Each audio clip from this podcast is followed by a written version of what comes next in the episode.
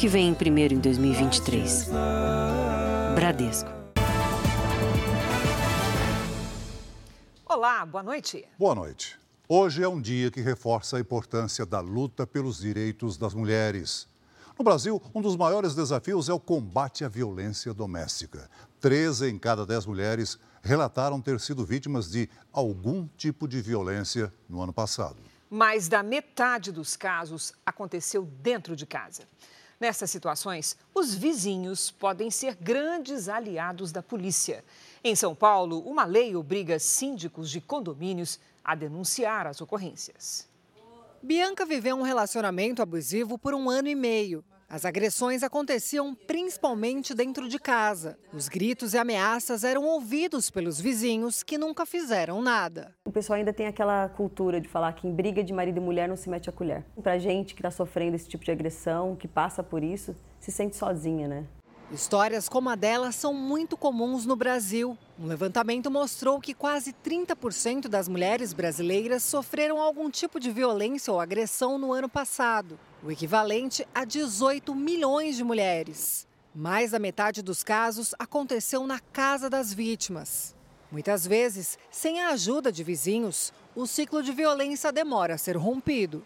Em São Paulo, uma lei em vigor há dois anos obriga síndicos a denunciarem a violência doméstica em condomínios residenciais ou comerciais. A polícia deve ser avisada sobre qualquer indício de agressão ocorrida na área comum ou dentro dos apartamentos ou casas. Verificou nas câmeras do condomínio que está ocorrendo a violência, dentro do elevador, na área comum, corredores, já tomar as providências ligando 190 até 24 horas, porque vamos dizer que a gente está sofrendo uma violência, um risco iminente. Então a gente não pode nem estar tá aguardando. Além de São Paulo, Paraná, Rondônia e o Distrito Federal têm leis semelhantes que prevêem multa de até 10 mil reais. Essa síndica criou uma forma de incentivar as denúncias no prédio onde trabalha. Coloca uma caixa, coloca, faz algum, a gente fez alguns papéis timbrados que a pessoa escreve, olha, está ocorrendo isso, há uma suspeita de que a moradora da unidade tal está sofrendo uma violência. Atitudes que podem colaborar para a redução nos índices de violência doméstica no país. Qualquer um pode denunciar, não só o síndico. Eu gostaria que tivessem feito isso comigo, não fizeram. Só no ano passado, uma mulher foi assassinada a cada três dias no estado do Rio de Janeiro pelo fato de ser mulher. Para combater crimes de feminicídio e outros cada vez mais comuns, as polícias civil e militar de todo o país se uniram numa operação que já dura dez dias e deve seguir pelas próximas semanas. Mais de 100 homens foram presos. Condenados por feminicídio, perseguição, abuso sexual ou agressão física e psicológica. Esses são alguns dos crimes cometidos pelos procurados na operação coordenada pelo Ministério da Justiça. No Rio de Janeiro, hoje, foram cumpridos mandados de prisão em vários pontos do estado. Foragido da Justiça desde 2016, Marcos Moraes da Silva, de 48 anos, foi condenado por estuprar a ex-mulher. Ele foi encontrado na casa da atual companheira em Inhaúma, zona norte do Rio. Na região dos Lagos, os policiais localizaram Reginaldo de Araújo Júnior, procurado por abusar de uma adolescente de 15 anos. A operação conjunta entre as polícias já dura 10 dias e deve seguir até 28 de março. O objetivo da operação não é só, é também cumprir mandados de prisão, fazer prisões em flagrante por crimes é, de violência contra as mulheres, mas também é, acompanhar, concluir inquéritos policiais, concluir procedimentos, é, acompanhar cumprimentos de medida protetiva. No Paraná, mandados de busca e apreensão também foram cumpridos. Em um dos endereços, uma arma foi apreendida. Em São Paulo, 20 mandados de prisão foram cumpridos hoje por casos de violência doméstica. Os dados de feminicídios ainda são uma triste realidade no país. O último Anuário Brasileiro de Segurança Pública é de 2021. O documento aponta que mais de 1.300 mulheres foram mortas em razão do gênero nesse período. O número de feminicídios aqui no Rio de Janeiro bateu recorde no ano passado. De acordo com dados do Instituto de Segurança Pública, 110 mulheres foram assassinadas, uma média de uma morte a cada três dias. Casos como o de Letícia Peixoto Fonseca, de 31 anos, grávida de oito meses, executada a tiros no início do mês no norte fluminense. O professor Diogo Viola Denai, com quem ela mantinha relacionamento, foi preso apontado como mandante do crime. Para mudar esse cenário de violência, é importante que as denúncias sejam feitas. Uma das primeiras medidas é tentar buscar ajuda, porque sozinha realmente vai ser muito difícil. A sensação e os números também são, são uniformes, no sentido de que a medida protetiva tem eficácia e salva efetivamente uma vida. Veja agora outros destaques do dia. Parte do teto de shopping desaba e carros estacionados caem na área interna.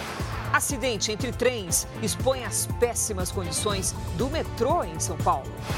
Um descaso com pacientes que esperam sete horas para atendimento de emergência em hospital da capital paulista. Governo propõe salários iguais entre homens e mulheres. E na série especial, um alerta: os peixes baratos que são vendidos como nobres. Aprenda a não cair no golpe do peixe falso.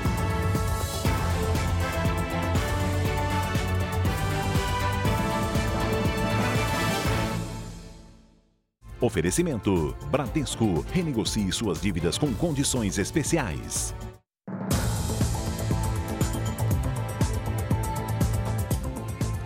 Aconteceu de novo. Dois trens do metrô bateram de frente nessa madrugada no monotrilho de São Paulo. O acidente provocou transtornos para milhares de pessoas que precisavam de transporte para trabalhar. O caso é mais um entre centenas de falhas registradas nos últimos anos. Felizmente, ninguém se feriu. Quando o dia amanheceu, a cena era essa: dois trens batidos, com partes das frentes das composições destruídas. A estação próxima ao local da colisão, logo abaixo do monotrilho, ficou lotada. Eram trabalhadores a caminho do serviço que ficaram sem transporte. O sistema Paese, que substitui os trens em casos como o de hoje, foi acionado com 30 ônibus mas não foi o suficiente para atender a quem precisava. Os veículos saíam lotados, mal dava para fechar as portas. Aperte só um pouquinho aí. Faltava espaço nos ônibus, sobrava reclamação.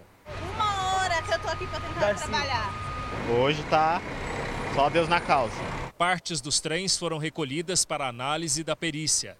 Como era o início das operações do dia, não havia passageiros nos trens e nenhum dos operadores ficou ferido. Ou seja, as consequências da batida poderiam ter sido piores. As estações estavam fechadas e antes do início da operação você tem uma movimentação de trens para poder posicioná-los em locais estratégicos para poder iniciar a nossa operação. Uma operação foi montada aqui no local da batida para liberar o monotrilho. Técnicos se revezavam a todo momento na passarela, com a prioridade de retirar os trens que colidiram ainda durante a próxima madrugada. Para o Sindicato dos Metroviários, houve falha de todos os sistemas de segurança. Foram falhas no sistema de comunicação, falhas no sistema de sinalização e falha no sistema de proteção anticolisão. Isso foi o centro fundamental da crise que a gente assistiu hoje. Desde 2019, ocorreram centenas de falhas no metrô de São Paulo. Além disso, houve acidentes como esse também no monotrilho em 2019 foi a primeira colisão frontal. Mostrou que não é seguro ao permitir que ocorresse uma colisão, que só não teve mais consequências em termos de vítimas porque as composições estavam vazias. Porque se tivesse com gente de pé, como é o normal de acontecer, essas pessoas caem e se machucam uma por cima das outras. O sistema de metrôs de São Paulo é responsabilidade do governo do estado. Nós vamos ter que investigar e verificar por que, que a gente está tendo essas falhas, quais são os problemas de operação, de sistema, é, que estão levando, ou até mesmo problemas de linha que estão levando essas, essas falhas para a gente sanar. A falta de condições básicas e o medo da violência levam moradores e comerciantes do centro de São Paulo a abandonar a região. E a desocupação dos imóveis se torna um convite à criminalidade. Construções no coração de São Paulo que já foram símbolos de prosperidade. Hoje contam uma história diferente. Em meio à degradação, muitas perderam valor. Cederam lugar às barracas que se multiplicam com o aumento expressivo da população de rua. A prostituição à luz do dia, flagrada bem ao lado de creches, é um dos retratos da nova realidade. Cada dia que passa, o medo aumenta e a preocupação vem junto com o medo. Por causa da criminalidade, falta de conservação e de segurança, nem mesmo a grande oferta de imóveis com preços mais baixos de venda ou de aluguel tem atraído interessados. Quem mora fora não quer vir morar aqui. Ninguém mora aqui porque justamente a causa é abandonado. A Raquel trabalha na região e já viu muitos assaltos. A gente tem que estar ligado de olho o tempo todo. As pessoas ficam com medo de, de tirar o celular para fazer um Pix. A situação de abandono da região central de São Paulo também tem afetado diretamente o comércio. Na semana passada, um dos prédios mais icônicos da capital paulista, o antigo Mapping, voltou a ficar vazio. Ele havia sido ocupado por uma grande loja de varejo, que fechou as portas após 19 anos no local. Essa pesquisadora da USP é especialista em arquitetura e urbanismo. Segundo ela, pelo menos 880 imóveis só na região da Sé são considerados ociosos, ou seja, estão desocupados, inativos ou subutilizados. Existem muitos prédios que foram construídos no centro para é, instalação de sedes de empresas, bancos, escritórios de advocacia, numa época em que o centro era muito pujante desses serviços. E esses prédios inteiros eles estão no nome de um proprietário. Então você só aluga se for o prédio inteiro. A desocupação no centro de São Paulo reforça o cenário de abandono e desperta o interesse de criminosos. Muitos espaços vazios se transformam em esconderijos para assaltantes, traficantes e usuários de drogas. Na verdade, o centro de São Paulo ele tem assim se acabado, né? Segurança não é a mesma, é o roubo de celular, a conservação e a preservação das áreas públicas da capital, além da limpeza de ruas e calçadas e do acolhimento a pessoas em situação de vulnerabilidade, são atribuições da Prefeitura. E o governo do estado, responsável pela segurança com as polícias civil e militar, deve atuar em conjunto com o município para combater a degradação. Para o governador Tarcísio de Freitas, a revitalização depende de parcerias com a iniciativa privada. Parceria público-privada para zeladoria é uma coisa que eu vou conversar com o Ricardo, que eu acho que a gente pode botar para frente, pode implementar. Eu não entendo que isso seja um problema da prefeitura, eu entendo que é um problema também do governo do estado. Uma capital bastante rica, que poderia ser muito bem explorada, um trabalho social que poderia ser feito e resolver essa problemática que assusta tanto a nós quanto a várias pessoas que passam por aqui. Por nota, a Prefeitura de São Paulo informa que notificou até o momento mais de 1.800 imóveis considerados ociosos. O objetivo é induzir os proprietários a utilizarem as construções, evitando a degradação do entorno. Uma mulher morreu afogada em Moema, bairro nobre de São Paulo, durante as fortes chuvas que atingiram a capital paulista hoje o Centro de Gerenciamento de Emergências registrou mais de 20 pontos de alagamentos em São Paulo e 13 desabamentos. Na Zona Leste, um carro boiava no meio da enchente. Na Zona Sul, um veículo foi engolido por uma cratera num estacionamento de um prédio. No bairro de Moema, uma mulher morreu afogada depois de ficar presa dentro do carro. Parte do forro de uma faculdade também na Zona Sul desabou. Ninguém se feriu. Ainda nesta edição, novas informações do temporal e a previsão do tempo. O governo federal apresentou um projeto de lei para igualar os salários de homens e mulheres que trabalhem em funções iguais dentro de uma mesma empresa. A proposta foi apresentada pelo presidente Lula e por ministras de governo em evento no Palácio do Planalto. A ex-presidente Dilma Rousseff compareceu. No discurso, Lula afirmou que igualar o salário de homens e mulheres faz parte de uma reparação histórica, desde a consolidação das leis do trabalho de 1943. Quem trabalha na mesma função e exerce a mesma função com a mesma competência, a mulher tem o direito de ganhar o mesmo dinheiro que ganha um homem trabalhando. O projeto de lei ainda precisa ser analisado pelo Congresso Nacional. O texto enviado aos parlamentares prevê multa equivalente a 10 vezes o maior salário da empresa que descumprir a regra da equiparação salarial. Estariam enquadradas na nova lei empresas com pelo menos 20 empregados. Projeto semelhante era defendido pela ministra do Planejamento, Simone Tebet, quando era candidata à presidência nas eleições do ano passado. Além do projeto de equiparação salarial, o governo anunciou outras 13 medidas de apoio às mulheres, como um decreto para a distribuição gratuita de absorventes no Sistema Único de Saúde, investimento de 372 milhões de reais na implantação de 40 unidades da Casa da Mulher Brasileira e cota no serviço público para mulheres vítimas de violência. Veja ainda hoje, parte do teto de um shopping desaba na Grande São Paulo. Tribunal de Contas da União e Câmara dos Deputados também podem investigar responsáveis pela tentativa de trazer joias da Arábia Saudita. Governo Lula negocia apoio de deputados novos com liberação de emendas.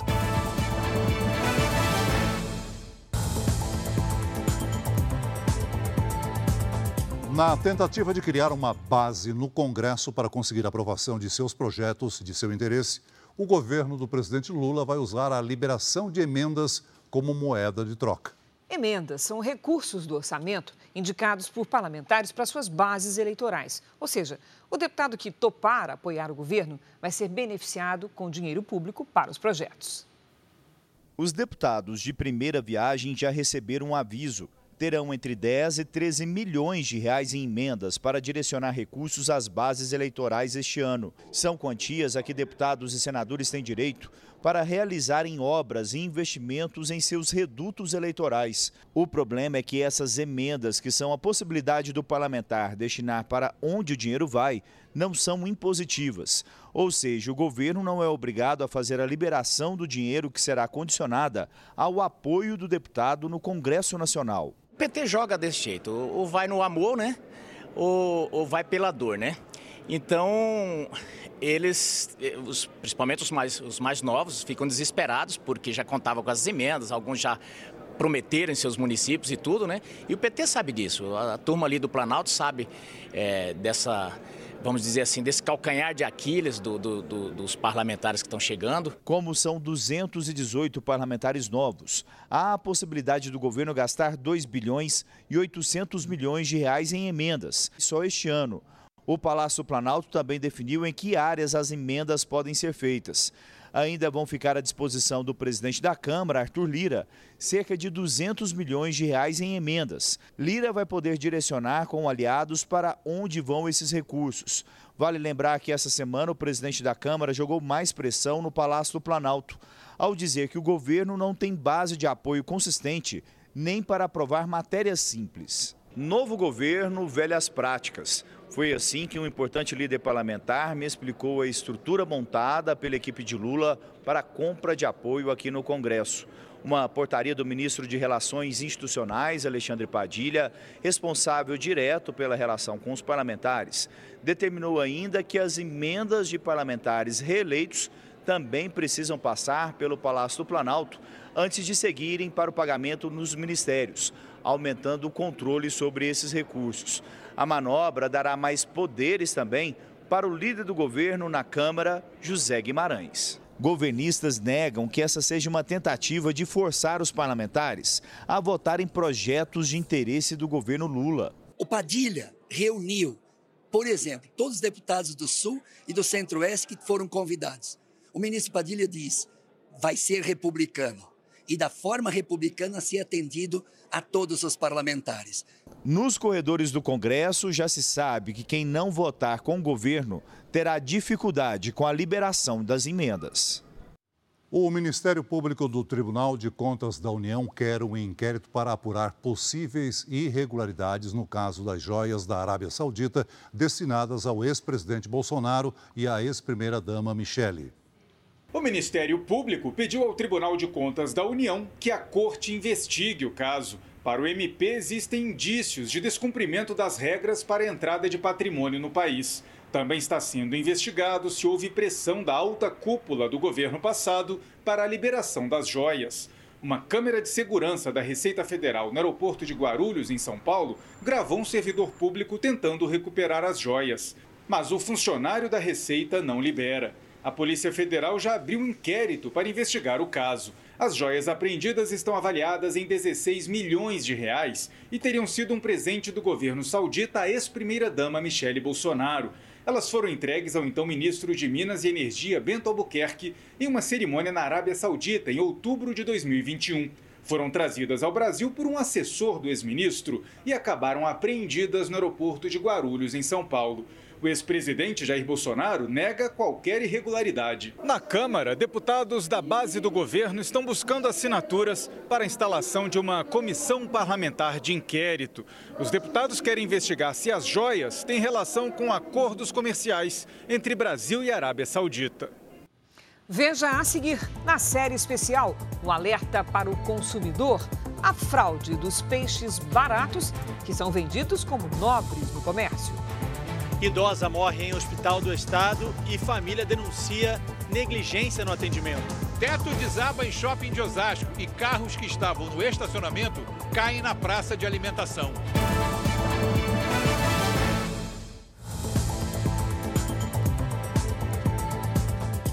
Nos hospitais públicos administrados pelo governo de São Paulo, o cenário é de descaso. Corredores superlotados e macas no chão. Um problema que parece estar longe de ser resolvido pela atual gestão do governador Tarcísio de Freitas. Priscila olha com tristeza a foto da mãe, Maria Antônia. A idosa morreu depois de ser internada em um hospital da Rede Estadual de Saúde de São Paulo. A filha denuncia negligência no atendimento. Você chega lá, você pede é, um apoio, né, dos funcionários, não tem. Eu cheguei a questionar uma das enfermeiras, eu falei assim para ela: "Moça, a maca tá suja". Ela falou assim: "Tá preocupada, limpa você". Essas imagens, gravadas por ela, dentro do Hospital Geral de Taipas, na zona norte da capital, mostram que Dona Maria Antônia foi deixada no corredor. E não foi a única paciente nessa situação. Segundo a filha, as marcas que aparecem no rosto e no pé da mãe dela foram provocadas pela falta de atenção que recebeu no hospital de responsabilidade do governo do estado. Priscila gravou ainda a maca com sujeira e até manchas de sangue. Uma realidade bem diferente da divulgada pela unidade de saúde na internet. A propaganda diz ser um novo conceito em hospital público, que conta com 220 leitos. Parentes denunciam que Dona Maria Antônia passou uma semana nessas condições, deitada numa maca no corredor da unidade. Só depois desse período conseguiu uma vaga num quarto. A idosa morreu 24 dias depois de ser internada, vítima de uma infecção. Esse documento do hospital mostra que Maria Antônia deu entrada com AVC isquêmico, quando uma obstrução impede o cérebro de receber oxigênio e há hemorragia. No atestado de óbito consta a morte por septicemia, uma infecção generalizada, e sequelas do AVC.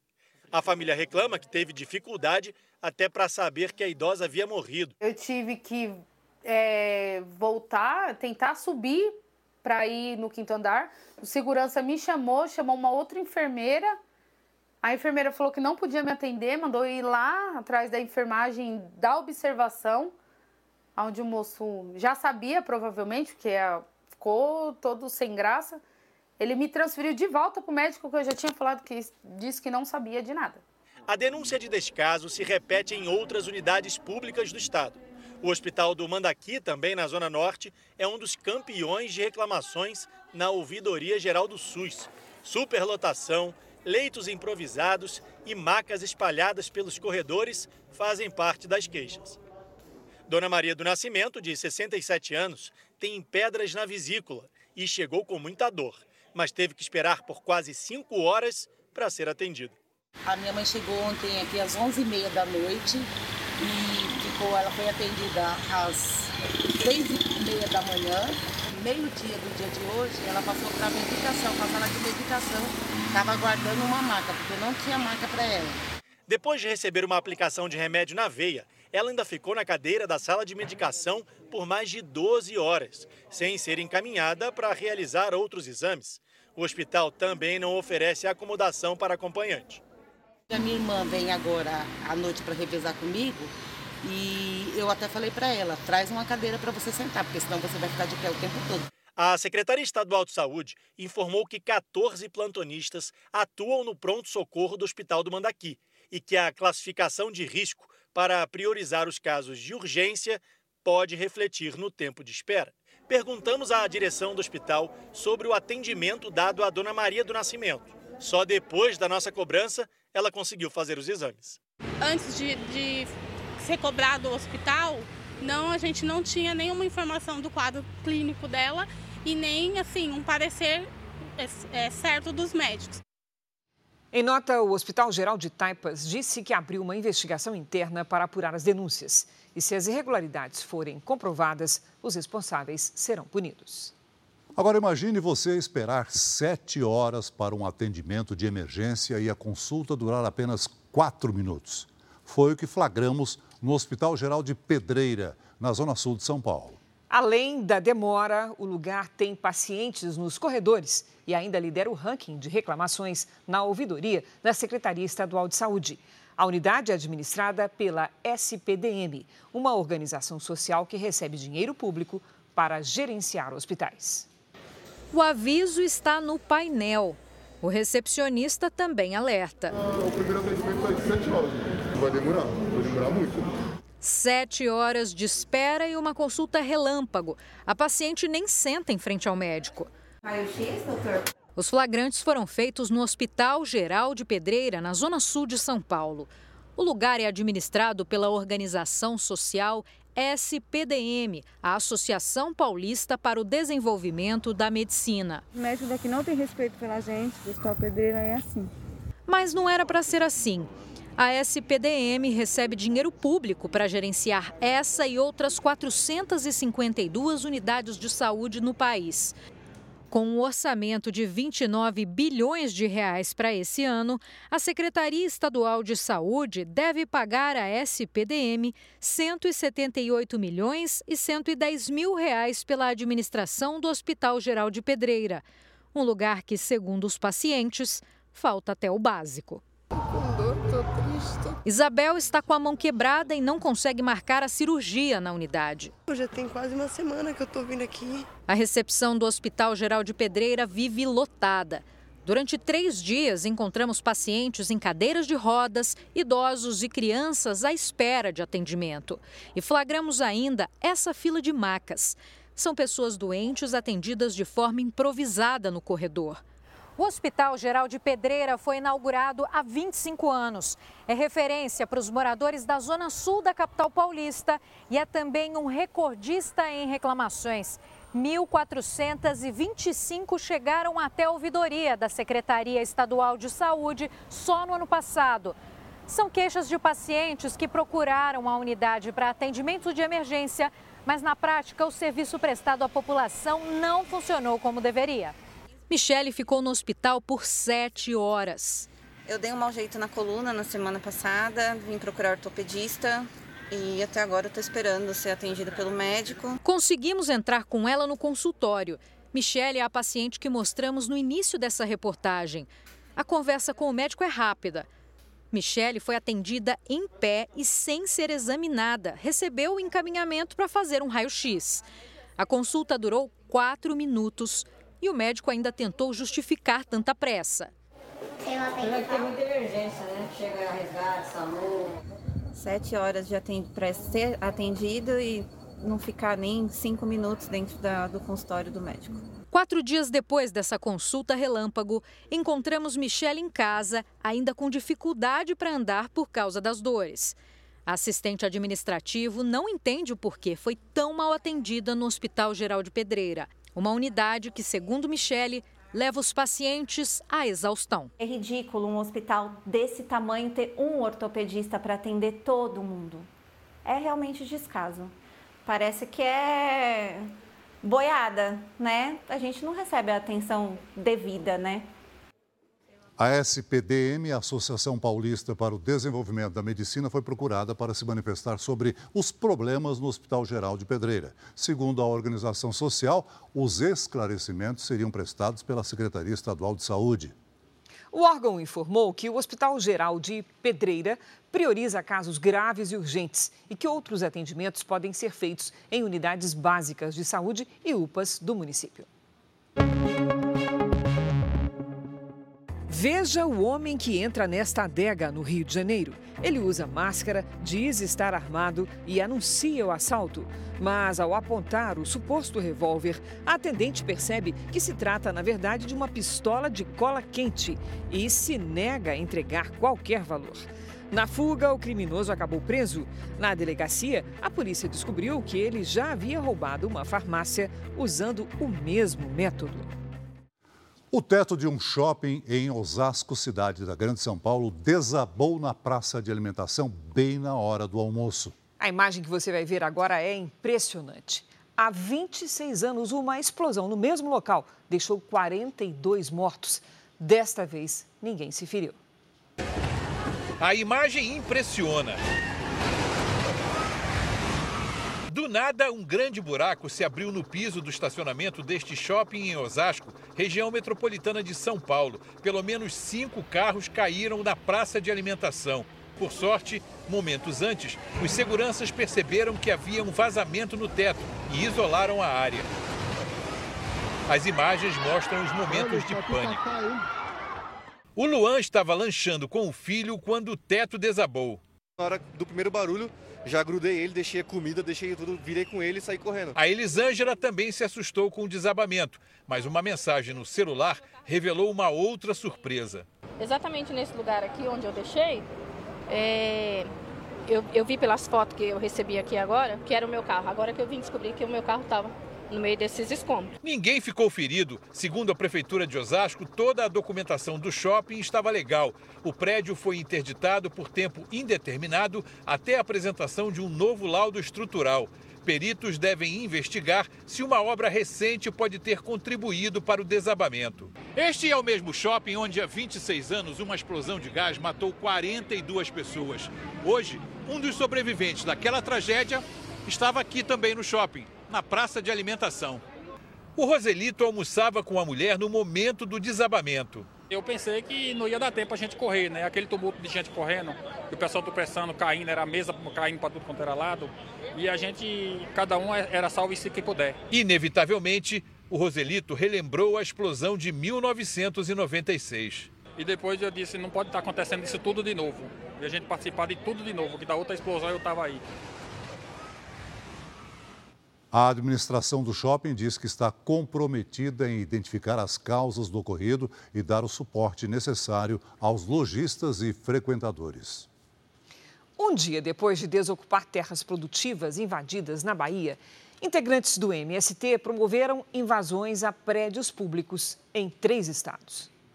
Dezenas de pessoas do Movimento dos Trabalhadores Rurais Sem Terra ocuparam o pátio das sedes do Instituto Nacional de Colonização e Reforma Agrária e da Receita Federal em Porto Alegre.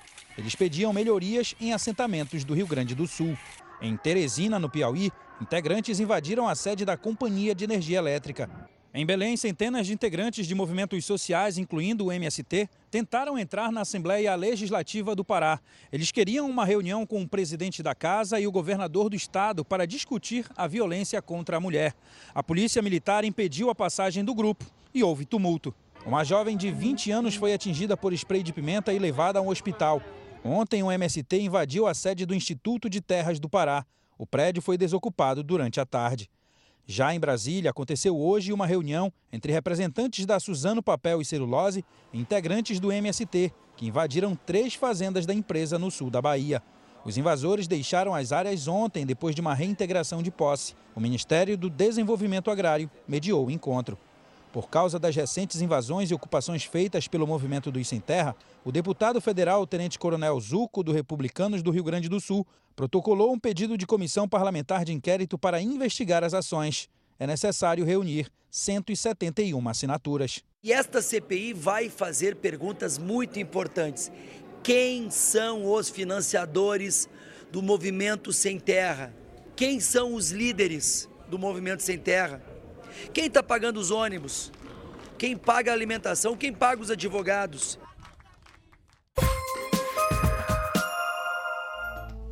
O navio da Guarda Costeira Americana está ancorado no porto do Rio de Janeiro. A embarcação vai ser usada numa missão de combate à pesca ilegal. A atividade gera prejuízos bilionários e danos ao meio ambiente. Um homem de 27 anos morreu ao ser atingido por um ponto de ônibus de concreto em Aparecida de Goiânia, Goiás. De acordo com testemunhas, o homem caminhava pela calçada quando a estrutura caiu sobre ele. A prefeitura diz que a manutenção do ponto cabe à Companhia Metropolitana de Transporte. Já a empresa afirma que a responsabilidade é da prefeitura. Produtos importados de maneira irregular foram apreendidos pela Polícia Federal em lojas da cidade gaúcha de Cachoeira do Sul. Entre o material sem nota fiscal havia eletrodomésticos, smartphones, bebidas e perfumes. Ninguém foi preso.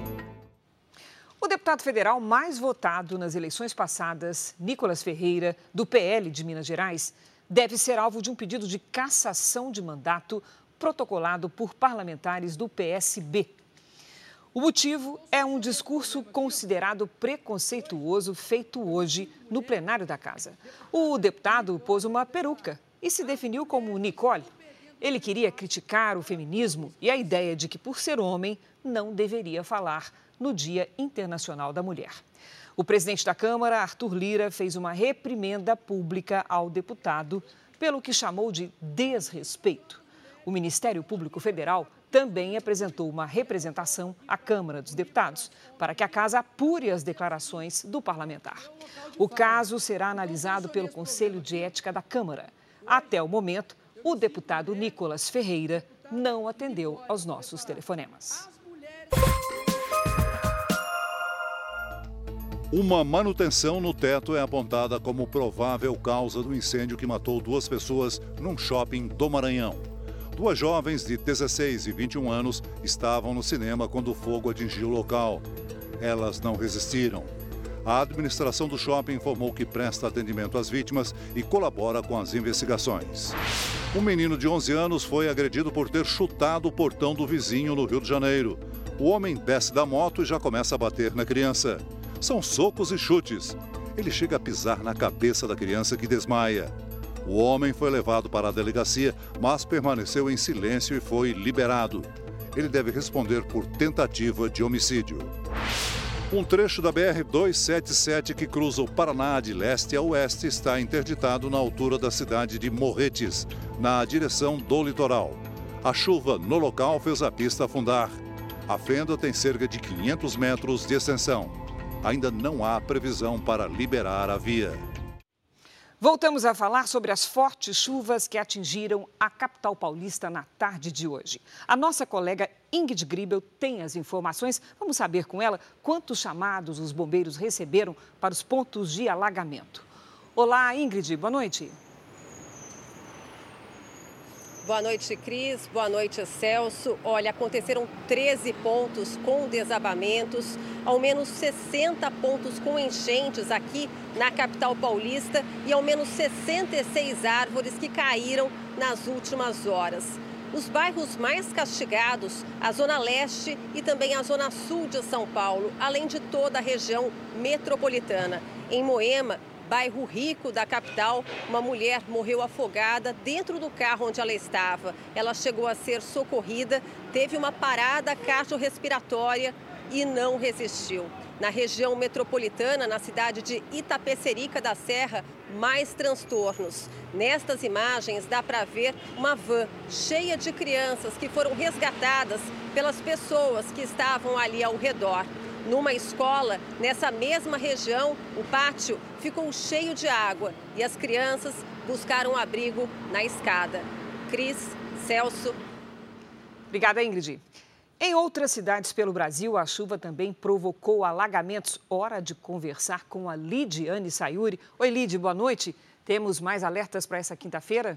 Temos sim, Cris. Boa noite para você, Celso. Muito boa noite. Boa noite a todos que nos acompanham. Neste momento, as nuvens mais carregadas se concentram na metade norte do Brasil. Mas, nesta quinta, uma nova frente fria avança do sul para o sudeste. Os temporais com ventanias e granizo devem atingir principalmente Santa Catarina, Paraná, São Paulo e Mato Grosso do Sul. Nos outros estados também chove, mas em forma de pancadas isoladas e sem transtornos. Em Porto Alegre, máxima de 30 graus. No Rio de Janeiro faz até 39. Em Brasília, 28. No Recife e em São Luís, 31. Em Manaus e em Porto Velho, até 33 graus. Em São Paulo, o calor e o tempo abafado aumentam muito nesta quinta. Há risco de ventanias e chuva forte à tarde. No primeiro tempo delivery, nós atendemos a Luziene e a Ana. Elas são de Trindade, Goiás. Vamos lá. Oi, Luziene, Ana. A temperatura permanece acima dos 30 graus até o fim de semana. E cuidado, meninas, o calor e a alta umidade favorecem os temporais, principalmente no fim do dia. Agora é o Douglas de Irupi, Espírito Santo. Douglas aqui na nossa tela. Seguinte, Douglas, você está em uma das poucas áreas do Brasil sem previsão de chuva forte para os próximos dias. Se chover, vai servir apenas para refrescar o calor de 29, 30 graus. Peça tempo delivery também pelas redes sociais com a hashtag você no JR. Cris Celso. Valeu, Lidi. Até amanhã, Lidi. Olha, de acordo com uma revista portuguesa, o príncipe William teria traído a esposa Kate Middleton com a melhor amiga dela e ainda recebido o apoio da rainha consorte Camila Parker Bowles. Segundo a reportagem da revista Flash, o primeiro na linha sucessória saiu no dia 14 de fevereiro desse ano, Dia dos Namorados, no Reino Unido, com Rose Emery. A modelo já foi a melhor amiga de Kate. A relação teria começado em 2019 durante a gravidez de Lois, filho mais novo do casal. A hipótese de traição já havia sido ventilada pela imprensa, mas agora voltou à tona, com o possível apoio dado pela rainha consorte Camila Parker Bowles esposa do rei Charles III. Segundo a publicação, Camila compreendeu a situação por ter vivido algo semelhante com o atual marido. A relação extraconjugal resultou no divórcio de Charles e Diana nos anos 90. Duas pessoas morreram em um tiroteio no aeroporto de Santiago, no Chile. Criminosos tentaram roubar o equivalente a 165 milhões de reais que estavam sendo retirados de um avião. Os mortos são um suspeito e um guarda que foram baleados. Na Coreia do Sul, manifestantes se reuniram perto da embaixada do Japão, em Seul, para pedir que o governo japonês se desculpe pelos abusos sexuais e trabalhos forçados de coreanos durante a Segunda Guerra Mundial. Na França, milhares de pessoas foram às ruas contra a reforma da Previdência, que deve aumentar de 62 para 64 anos a idade mínima da aposentadoria. Nos protestos, mulheres também pediram equiparação salarial, já que recebem, em média, 40% menos que os homens. Em Paris, os manifestantes chegaram a entrar no Museu do Louvre. Amanhã, o governo americano deve apresentar uma proposta para reduzir o déficit no orçamento federal em pelo menos 3 trilhões de dólares em 10 anos. O valor é equivalente a 15 trilhões e 400 bilhões de reais. O anúncio vem no momento em que o governo do democrata Joe Biden tenta convencer a oposição republicana no Congresso a aprovar o aumento do limite de endividamento do país. Os Estados Unidos atingiram em janeiro esse limite. Os republicanos pedem que o presidente Biden passe a cortar despesas em vez de assumir novas dívidas. Segundo um relatório do Senado do país, se a lei não mudar, os gastos federais serão congelados e os americanos que podem perder o emprego chegam a um milhão. De volta ao Brasil, os casos de violência policial no Rio Grande do Sul aumentaram 41% no ano passado. Segundo a Defensoria Pública do Estado, agentes da Brigada Militar são alvos da maioria das denúncias. O número de atendimentos da Defensoria Pública por violência policial saltou de 751 em 2021 para 1.061 em 2022, um crescimento de 41% esse levantamento é, é, com base especificamente nos dados da Defensoria Pública. Com isso, pretendemos servir também como forma de é, informação para o Estado e para a própria sociedade. Segundo o relatório, a maioria das vítimas sofreu violência física, ameaça verbal, invasão de domicílio e outros excessos cometidos pelas forças de segurança. Ainda de acordo com a Defensoria Pública, seis pessoas morreram em decorrência dessas abordagens truculentas. Rai Duarte é uma das vítimas. Ele foi espancado por agentes da Brigada Militar em maio do ano passado, dentro de um ônibus, após uma partida de futebol em Porto Alegre. O torcedor ficou mais de 100 dias internado e passou por diversas cirurgias. a gente não sabe se é despreparo da, da força policial, a gente não sabe se, se talvez tá, esteja faltando a, a, algum, algum curso, alguma reciclagem. Entre as denúncias de violência policial recebidas pela Defensoria Pública, a Brigada Militar aparece em quase 79% dos relatos. Para a corporação, apenas esse relato de agressão não deveria entrar para a estatística. Nós temos problemas. E esses problemas são apurados tão logo nós tenhamos conhecimento deles, como foram os recentes. A polícia, muitas vezes, é a que presta, no fim, a garantia de direitos humanos. Procurada, a Secretaria da Segurança Pública informou que não compactua com desvios de conduta de policiais e agentes e que dispõe de órgãos fiscalizadores responsáveis pela apuração de eventuais casos. Agora a nossa série especial. Um dos alimentos mais consumidos nessa época do ano, o peixe, é também o mais fraudado do mundo. É, mas tem que ter cuidado para não levar gato por lebre. Entre os pescados mais fraudados estão o salmão, o linguado e o bacalhau. Peixes caros e nobres que são trocados por espécies mais baratas em restaurantes e nas prateleiras dos mercados.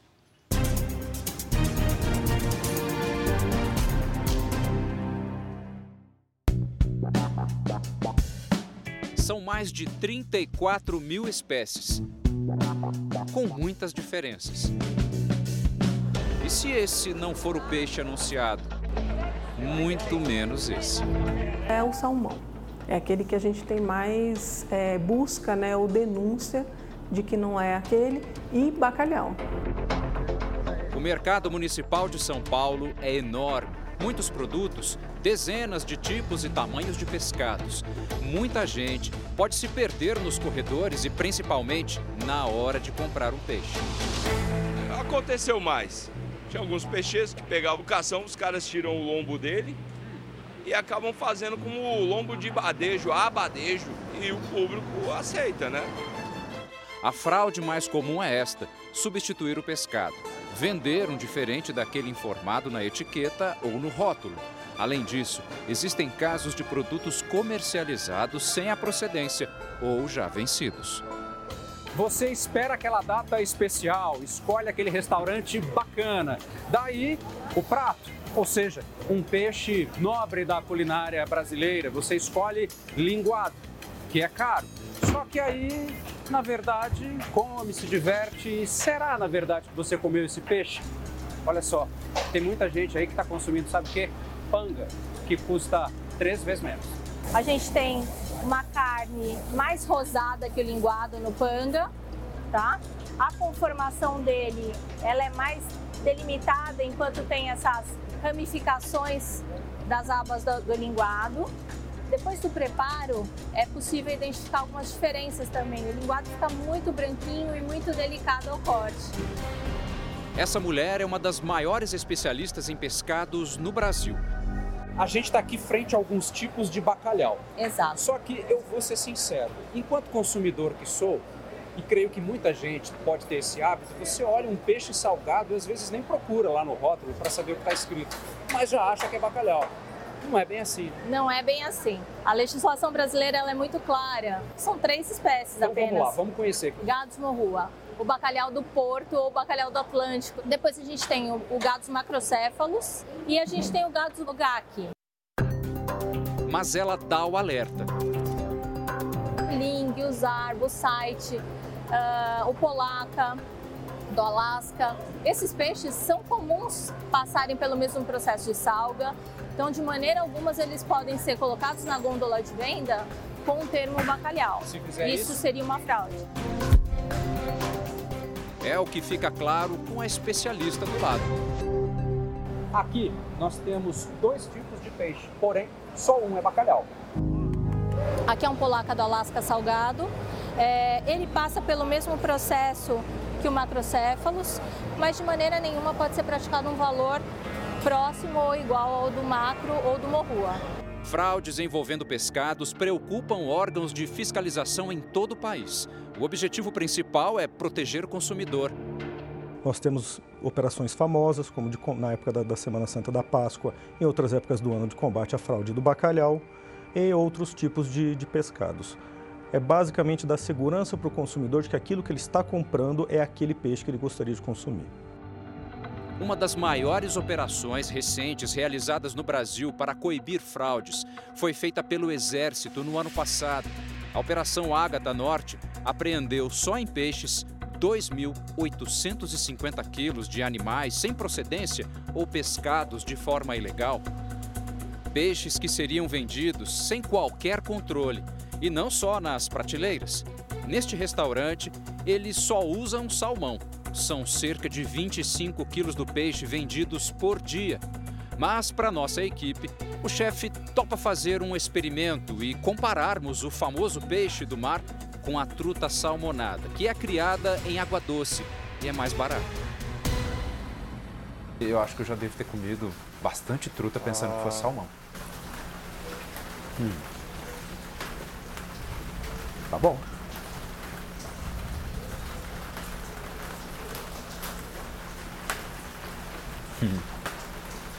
Foi melhor. Sim, é porque o salmão tem mais gordura, né? E isso agrega sabor, né? Então ele fica realmente mais saboroso. Além da gordura extra, a coloração do salmão selvagem é a mesma, natural. Já a cor da truta, e segundo essa especialista de outros peixes, fica assim porque eles são alimentados com corantes. Pode ser tilápia, podem ser outros peixes que podem ser utilizados e alimentados né, com esse tipo de, de dieta. E aí a gente ter como propriedades da coloração alaranjada do salmão, mas que realmente não é um, um salmão. Eu confesso para você que eu não teria, enquanto consumidor, num restaurante, em algum lugar, capacidade, antes de conversar com você, de distinguir quem é quem aqui. Se eu jogar um azeite, uma cebolinha, um temperizinho assim, um, um gergelim ralado, passa despercebido mesmo, tá? Para evitar comprar peixinhos como se fossem peixões, ter por perto um vendedor de confiança ajuda, mas a especialista dá outros conselhos. Que o peixe seja filetado na hora, que ele tem essa linguagem simplificada para a dona de casa, trazendo o que está fresco, é, o que está com uma qualidade melhor. Afinal, um alimento tão bonito e saudável não deveria servir de isca para tanta fraude. Essa edição termina aqui e à meia-noite e meia tem mais Jornal da Record. Fique agora com a novela Jesus e logo depois de Vidas em Jogo tem episódio inédito de Quilos Mortais. Ótima noite para você. Boa noite.